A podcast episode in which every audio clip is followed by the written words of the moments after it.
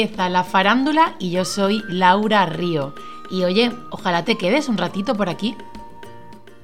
Hola, ¿qué tal faranduleras y faranduleros? Hoy tengo una cosa que contarte y es que hoy por fin en toda la historia de la farándula llega al programa un deportista, sí, un deportista, que no digo yo que nuestros invitados e invitadas mmm, no sean unos buenos deportistas, seguro que por aquí han pasado grandes mmm, runner, paddler, mmm, crossfighter, patinators, pero que ninguno de ellos lleva el deporte como profesión y nuestro invitado de hoy sí. El fútbol lo llevó a la primera categoría y de ahí saltó literalmente al mundo del snow. Lleva compitiendo desde 2003 y actualmente compagina el mundo del deporte con ponencias motivacionales, masterclass, acciones de alto impacto. Querido Fidel Alonso, bienvenido a la farándula. Bien hallado, bien hallado. Un placer estar contigo aquí hoy, Nora.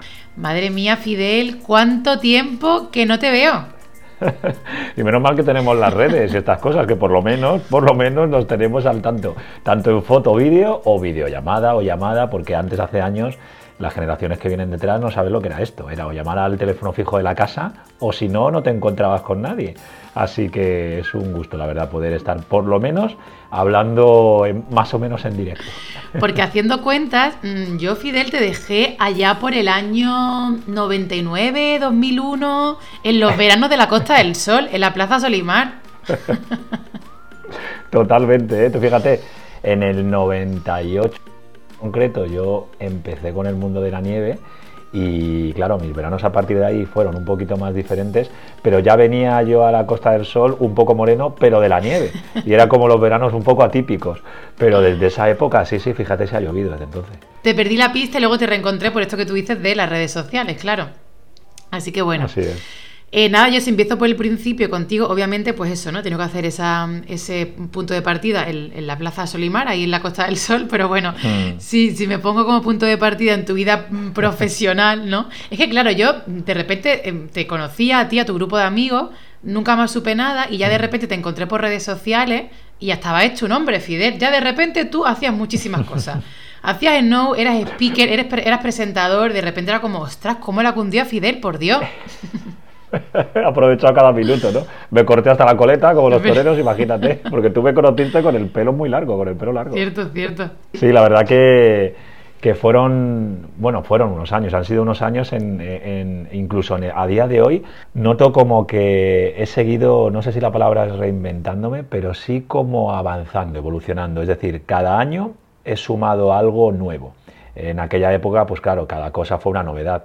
Ahora mantengo muchas de esas, pues mi vida deportiva profesional, eh, la vida incluso paralela empresarial, o sea, cosas nuevas que llegan y muchas de esas se, se mantienen y otras eh, pues aparecen. Pero sí es verdad que cada año de esos, de, de hace 15, 20 años o más de 20 años, los recuerdo como, como eso. Cierto es que, ostras, una cosa nueva, otra más a la mochila. Y claro, la gente que no me veía de 2, 3, 4, 5, 6, 7 años, de repente decían, ostras, pero ¿en qué andas metido, no? Así que sí que ha sido una caja de sorpresas, incluso para mí mismo, la verdad. A mí me gusta mucho que toques tantísimos palos, es verdad que el deporte es un poco ahí el epicentro, ¿no?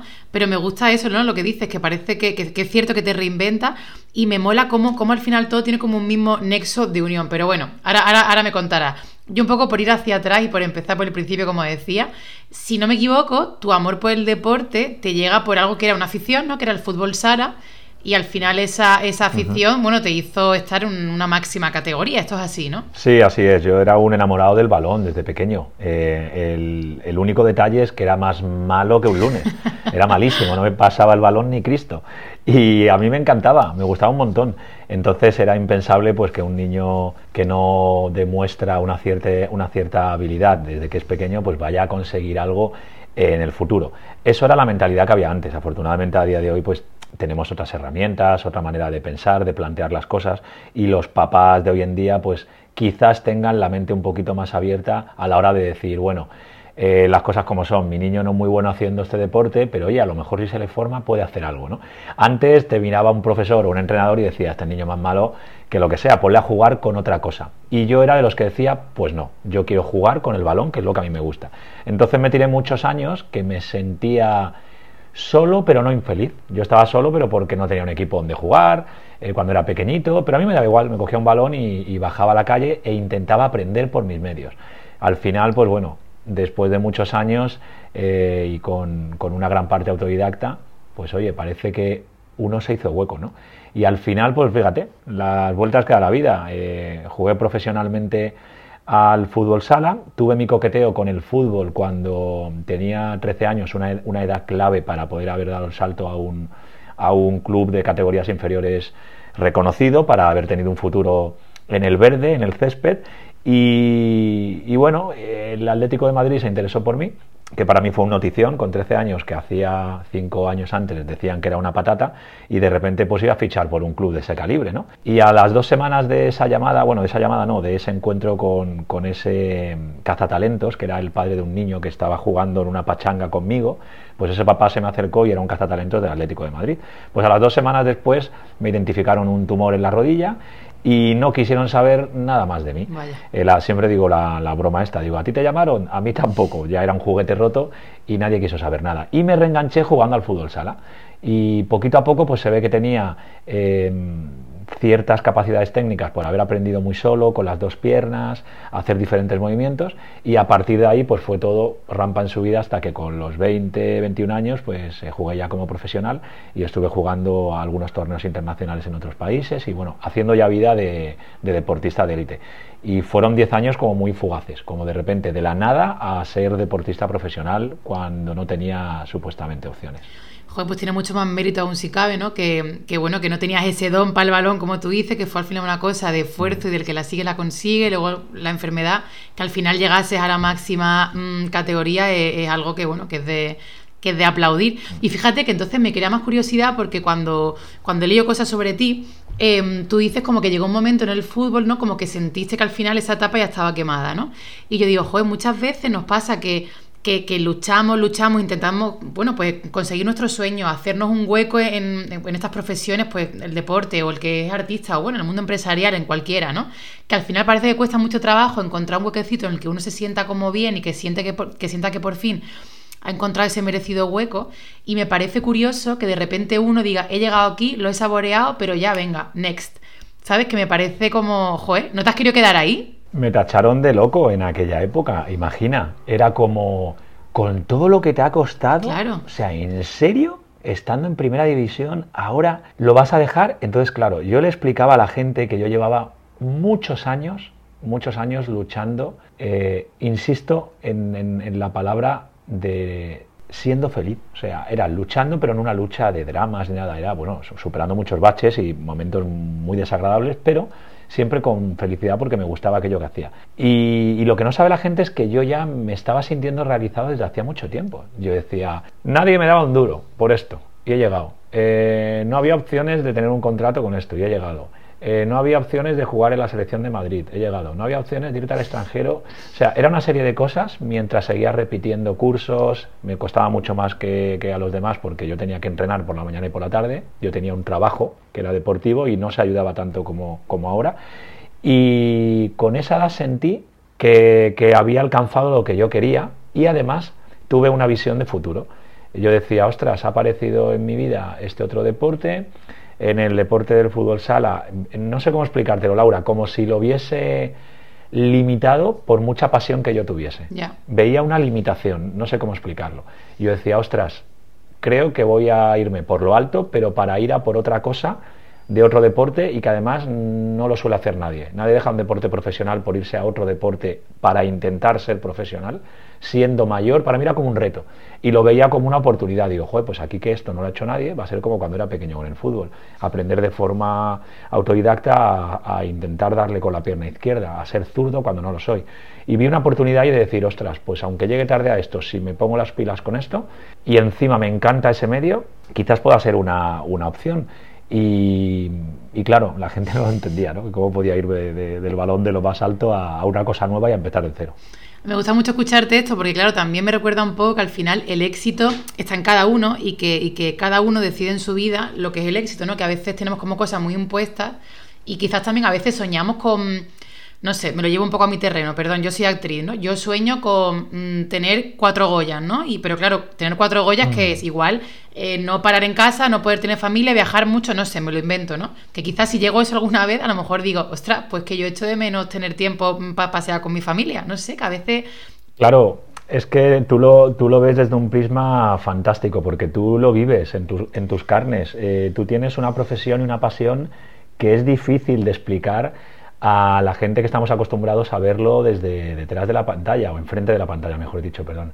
Y hay un sacrificio detrás, una pasión, y, y en cada segundo de lo que nosotros os vemos, que si os preguntamos, pues se obtiene este, esta respuesta que me estás tú dando, ¿no? de, esa empatía de decir, claro, eh, viéndolo como tú, si yo llegase a lo mejor a ese punto, por eso lo entiendes perfectamente y, comparto contigo tu pensamiento. En este caso, sobre todo, eh, ya no era, ¿cómo decirte? No era la sensación de, de, encontrarme a lo mejor muy saturado con todo lo que tenía, pero sí era como creo que lo suficiente es suficiente. ¿no? Era como una sensación de decir, creo que esto está y me parece que es el momento perfecto para, sin dejar de jugar, porque yo no abandoné el balón. Mira, acabo de recibir, de hecho, hace media hora una llamada eh, de un orgullo tremendo que ya empecé el año pasado para jugar el domingo un partido solidario con los veteranos del Málaga, de un club tan importante de la liga y que aún con lucha de volver a donde se merece,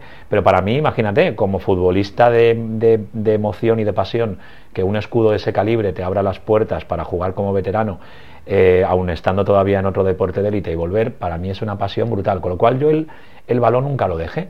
Pero sí que es cierto que vi la necesidad de decir, ostras, creo que por este otro lado hay también ese éxito que mencionabas. Mira, yo hay una cosa que, suelo decir cuando tengo la oportunidad de, estar frente a un público en una conferencia, en una ponencia de estas que intentas inspirar a los demás o a una empresa, eh, les digo que, el éxito, que lo mencionabas tú perfectamente al inicio de, este bloque, eh, eh, dice la Real Academia de la Lengua Española que el éxito es un resultado feliz de algo. Si tú coges el diccionario y lo buscas, dice resultado feliz de algo. Y lo has explicado perfectamente porque no sabemos que al día tenemos una cantidad de éxitos increíbles y pensamos que son solo tres en la lista. Lo que comentabas, los Goya, jugar al fútbol sala a tope, al Snow o, ser una persona de éxito a nivel económico o, a nivel artístico. ¿Y qué va? Hay mogollón de otras cosas que tú misma, tú mismo, te puedes definir una persona exitosa y, y buscar tus nuevos objetivos. No puedo estar más de acuerdo contigo, la verdad. Es que me ha recordado mucho escuchándote que, bueno, que al final son carreras que van un poco ahí en, paralelo, sobre todo por, los que, por lo que mm, nosotros visualizamos, por la meta que tenemos, por lo que la gente también espera de nosotros, que a veces yo digo, joder, la gente que estudia empresarial igual no se espera tanto de ellos.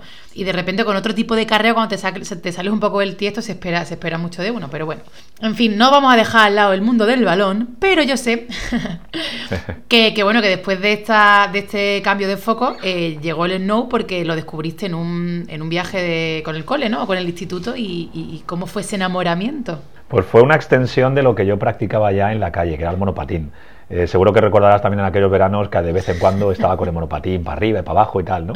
Y dándome mis paseos por la carihuela, eh, destrozando, lo siento desde aquí a los vecinos, algún que otro bordillo, porque entonces no teníamos los skate parks, esos parques con rampas para que patinemos como ahora hay en cualquier rincón, ¿no? Y que los ayuntamientos por fin nos han hecho caso a los que empezábamos con el monopatín en, en aquella época, ¿no? Y ahí vamos con el monopatín de un para otro y entonces cuando llegó esa oportunidad del viaje de nieve, que es muy curioso, Laura, porque yo no tenía la idea de irme a la nieve para aprender snowboard, para ponerme una tabla. ¿Qué va? Yo lo que quería irme de cachondeo una semana de vacaciones, que eso era como diciendo, pero, pero ¿qué invento es este? Una semana de vacaciones con el instituto te lo permiten y no te penalizan las clases. Digo, esto es un chollo. Yo que venía de repetir cursos, claro, yo venía de repetir cursos, de sufrir para probar, y yo decía, ostras, en el instituto que estoy con los amigos, que por fin he vuelto porque yo estuve estudiando fuera en otro sitio, digo, la oportunidad de irse de viaje a la nieve, a esquiar, bueno, a esquiar, pues vale. Pero yo la única decisión que, que, pude emitir fue la de, oye, yo puedo hacer lo de la tabla, porque yo monto en monopatina y me encantaría lo de la tabla y también he hecho surf. Y el primer año me la jugaron y estando allí en la nieve me dijeron que no era posible porque eso era de locos y que solo iba a practicar yo y que eso era una locura. Pero lo conseguí al año siguiente, me escapé del fútbol de nuevo unos días y ahí ya sí me la puse porque yo dije, yo quiero hacer eso. Yo vi a alguien bajar de lado y yo estaba acostumbrado a ir en la calle a participar en, en, mis competiciones de monopatín, que ahí es donde empecé en el mundo del patrocinio, que ya me hice un pequeño huequito y dije, tengo que probar esto. Entonces, desde el día que probé, sin duda, y el entorno, la nieve, la naturaleza, la montaña, dije, va, digo, esto es lo mío. Pero el punto clave fue que me dijeron que se me daba muy bien y para mí eso fue motivador al máximo. Qué bien. Ese fue el resorte. ¿Quién te lo dijo, Fidel? Pues los monitores que nos hicieron la prueba de nivel, nos pusieron allí a un grupo de, de 15, 20 zumbados con ganas de cachondeo, de hacer la croqueta, de tirarse bolas de nieve más que de aprender, y de repente había, pues eso, un, un loco un poco más cuerdo que quería aprender. Yo quería ser el mejor de los aprendices. Ese era mi reto, siempre intentar competir al máximo. Esto que es una competición de gente que va a aprender, pues yo quiero ser el mejor. Y yo intentaba, intentaba eso. Entonces uno de los monitores me dice, a ver, eh, ¿cómo te llamas tú? Yo Fidel, a ver, el caso como Fidel, los que ya sabéis, iros al grupo de los que ya sabéis para que empecemos a, dividir los grupos. Yo decía, no, no, no, oye, perdona, que, yo, que, yo, te juro que yo no sé, yo te he escuchado lo que has dicho que hagamos para la práctica, que nos pongamos de pie, que pongamos el peso aquí. No, venga, en serio, no, no nos hagáis bromas, venga, los que ya sabéis, iros para allá. Digo, oye, que te juro por Dios que yo no he probado nunca, que es mi primera vez. Y así fue. Entonces me dice, pero ¿me lo estás diciendo en serio? Y a los compañeros, que sí, que sí, que este le da mucho al monopatín, que este esto, que este lo otro. Digo, mira, no es que le dé al monopatín, es que te he escuchado. Tú has dicho peso aquí, peso allá, los hombros aquí, y yo no, yo no creo que tú me digas esto para que yo me haga daño. Con lo cual yo he probado, aunque me daba un poco de miedo, pero funciona y la tabla gira. Y el tío dice, vamos, no me fastidies, en serio. Digo, sí, sí, yo te juro que es el primer día. Entonces me cogieron al tercer, cuarto día y me dijeron, oye, a ti esto se te da muy bien, ¿eh? En serio que se te da muy, muy bien, ¿eh? Y entonces me motivó que me dijera Laura lo que no me había dicho nadie Ningún mentor, ningún profe, nadie me había dicho, tú eres un crack, vea por ello. Ahí me decían, no, mira, no vas a poder. Que se lo toca agradecer en el alma, porque fueron unos maestros increíbles. Gracias a ese no vas a poder, dije, pues os vais a joder porque voy a por ello. Y aquí fue al revés, ahí ya tenía la autoridad de haber vivido eh, tanto bache y decir, wow, qué pasada que alguien me dice que esto se me da bien. Pues le voy a hacer caso. Y al hacerle caso, sí que dije, ¡buah! Motivación máxima. Y tenía todo el rato premios de personas que me decían, ¡wow! ¡Qué pasada! ¡Qué bien se te da! Dije, oye, no voy a ir en contra de lo que marca el universo. Y al final, pues mira, me, me vine con un chute de emoción que me hizo plantearme dejar el fútbol sala y cambiar mi estilo de vida.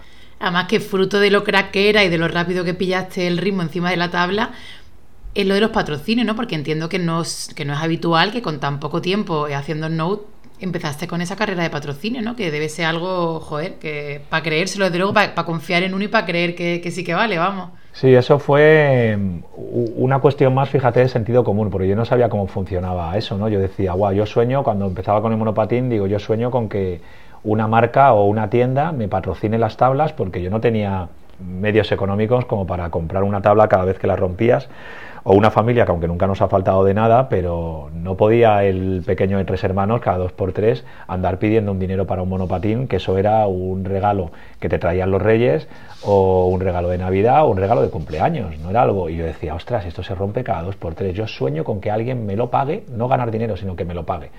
Y entonces me busqué las habichuelas que después he aplicado de forma indirecta y directa al mundo del marketing y de la comunicación y de los patrocinios. Que yo entendía que el que te da una tabla no te la da porque eres bueno, te la da para que consiga vender más tablas a través de ti. Y yo me armé de valor, me grabé con una cámara antigua de estas, unas imágenes mías practicando lo que yo creía que se me, que se me daba bien con la tabla del monopatín y, me planteé en una tienda a la que yo le solía comprar las cosas y le hice ver que con mi forma de patinar y los amigos que tenía y sobre todo mis dotes de comunicación humildes podía hacer que los que me seguían o que eran amigos comprasen tablas en su tienda, si él de algún modo me hacía un favor a mí o una ayuda. Y ahí entendí que nadie daba nada gratis. Yo te doy algo a cambio de algo, que es la base del, del mecenazgo, del patrocinio.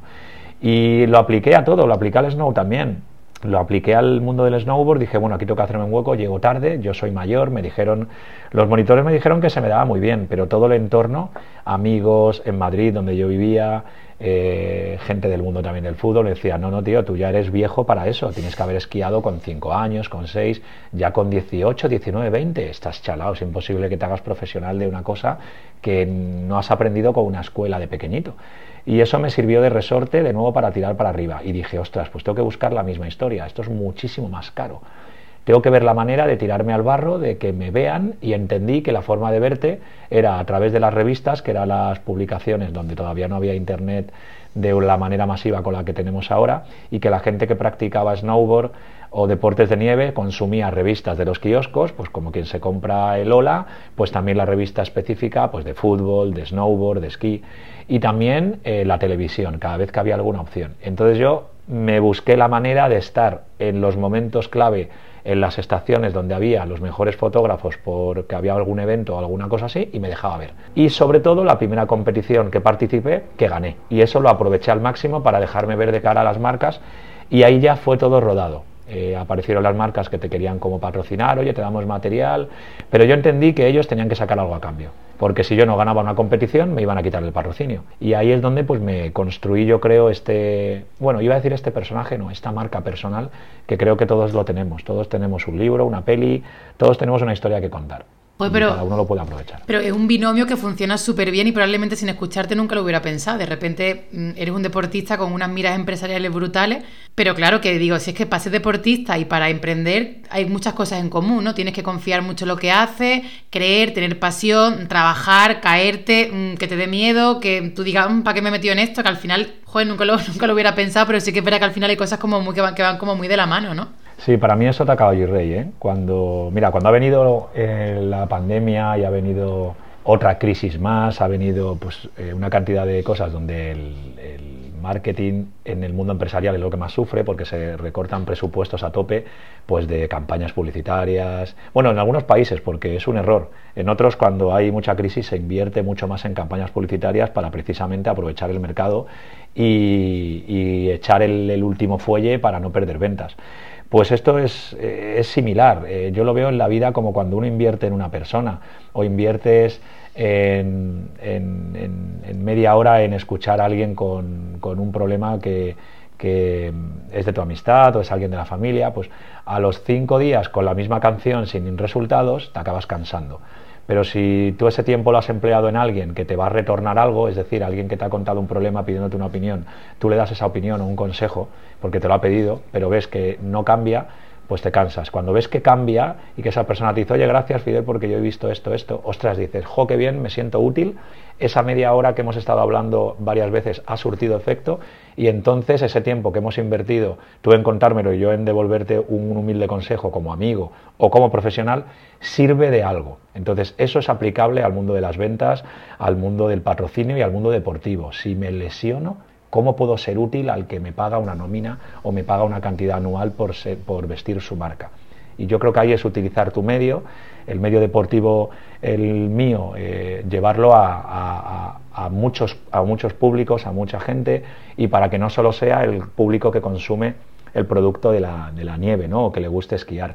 Y yo creo que eso se puede aplicar, Laura, absolutamente a todo, con un poquito de ingenio y parándose a pensar. No, desde luego que te escucho y me dan ganas eso de, de seguir inventando proyectos, de emprender, de crecer, porque lo transmites con tanta seguridad que es fascinante. Pero yo digo, Fidel, Obviamente, la, la, iba a decir la teoría, ¿no? O sea, quiero decir, lo, lo, que deberíamos hacer, lo que tú dices, pero por desgracia no siempre ocurre. Y encima con algo como lo tuyo, con el deporte, que además has, eh, hecho acciones de alto impacto, que em, has hecho descensos inéditos, ¿no? Como en Canadá, que de repente tú abriste una pista que, por la que nunca nadie había esquiado. O sea, te, te la juegas para que el miedo te invada. Y el miedo más atroz y el miedo... Mira, una tontería, yo soy mal para el deporte, pero alguna vez que he ido a esquiar, Recuerdo hace unos años que fui a Vaqueira, que yo, vamos, di clases por la mañana con mi profesorcito y luego me fui a esquiar. Bueno, pues de repente la, todo mal, una tormenta, tal, todo que no se veía nada. Y tío, yo, a mí, siendo adulta, el, día que mm. recuerdo con más miedo, pero miedo de decir, ostras, es que esto es el miedo, fue encima de esos esquís. Te creo. Te lo juro, tío, nunca había sentido ese bloqueo, ese llanto que mi amigo me decían, pero ya, ¿qué te pasa? Y decía, es que no, estoy bloqueada, no puedo. No puedo. O sea, ¿qué, qué, se hace? ¿Te ha pasado alguna vez, tío, o algo así? Sí, además lo he visto, no te sientas sola en esa cruzada porque lo he visto muchas veces y es eh, absolutamente normal lo que cuentas y es una respuesta completamente básica de tu cuerpo. Estás en un entorno que no conoces, que has conocido con sol, con un profe y de repente te dicen, venga, ahí tienes el coche que te hemos puesto en los pies hace un ratito sin hacer no sé cuántas clases de autoescuela, ni examen teórico, no, no, ahí te he puesto un coche en los pies y suerte. Y encima te apagamos la luz, te ponemos viento, te ponemos nieve y te ponemos ruido y, todo mal. Yo sentía que todo mal. Claro, es, un, es una situación traumática ¿eh? y lo he vivido. En esos momentos, hombre, si tienes eh, la oportunidad de estar con alguien que te pueda dar confianza al lado. El problema, mira, en el mundo del esquí, del, del snowboard y de la nieve, es que hay eh, mucho profesor y profesora de boquilla, que son los amigos, que con buena intención te dicen, venga, vámonos que te llevo a esquiar, yo, yo no esquío nunca, te llevo y te subimos a esta pista, te suben y como no tienen el carácter docente, a los 10 minutos se aburren porque dice, joder, Laura, que te estamos esperando todo el rato y yo quiero ir a esquiar. Y tú dices, joder, pues haberme avisado y no haberme ofrecido venir a pasar un fin de semana. ¿no? Eso le pasa a mucha gente y lo pasa muy mal. En esos momentos lo que yo recomiendo siempre, es si de repente alguien se ha quedado solo en la montaña o en una situación en el día a día, ¿eh? es parar un momento, sentarte, llorar si hace falta, tranquilizarse, respirar, que suena muy mensaje vende humo y psicológico, pero es verdad, pararte a respirar con una sola intención y es decir, vale, ¿qué es lo que me han enseñado a mí hasta ahora? y cómo lo puedo aplicar con la luz apagada. Es decir, me han puesto una tormenta, viento, nieve, y tú ahí simplemente es decir, me han enseñado a hacer este movimiento con los esquís, la cuña, que hace esa forma de casita para, para los que no nos pueden ver ahora y no me puedan ver a lo que hago con las manos, pues una forma de casita, como haciendo fuerza para que los esquís vayan frenando. O sea, darte a ti misma una clase con lo que has escuchado antes. Y eso es difícil porque nuestro ego nos dice continuamente, llora, grita, para, párate, te, te, vas a morir, estate al loro. No te dice, bueno, tranquila que sabes. No, te dice alerta, alerta, alerta y, y, crea caos para que alguien venga a salvarte. Entonces muchas veces no hay nadie que venga a salvarte. Entonces lo que recomiendo siempre es decir, bueno, para, es una situación muy jodida la que estás viviendo ahora, pero Intenta aplicar lo que te han enseñado hasta que llegues 20 metros más abajo, que ya hay alguien y le vas a avisar para que te ayude a bajar o que incluso avisen a un pister. Pues esto yo te prometo que lo intento aplicar en situaciones en las que paso miedo. En mi trabajo paso miedo. Si no tuviese miedo, eh, creo que, ya me habría me habría matado o me habría pasado algo. El, miedo es, la, es el mejor compañero que uno puede tener siempre que juegues las cartas con un control. te ponen cierta alerta a lo mejor, ¿no? Así es, así es. Y si no tienes esa alerta, pues ocurren los accidentes. No, yo no tengo miedo, me tiro por aquí. Bueno, pues tener suerte. Con pelotas haces muchas cosas, pero o con ovarios, pero muchas veces no funciona bien. Pero en este caso sí que el miedo es un gran compañero. En ese descenso inédito que hicimos en Canadá eh, fue así, fue la, la, pendiente más inclinada que yo he bajado en mi vida y nos jugamos la vida porque había un riesgo de avalanchas tremendo eh, con esa inclinación.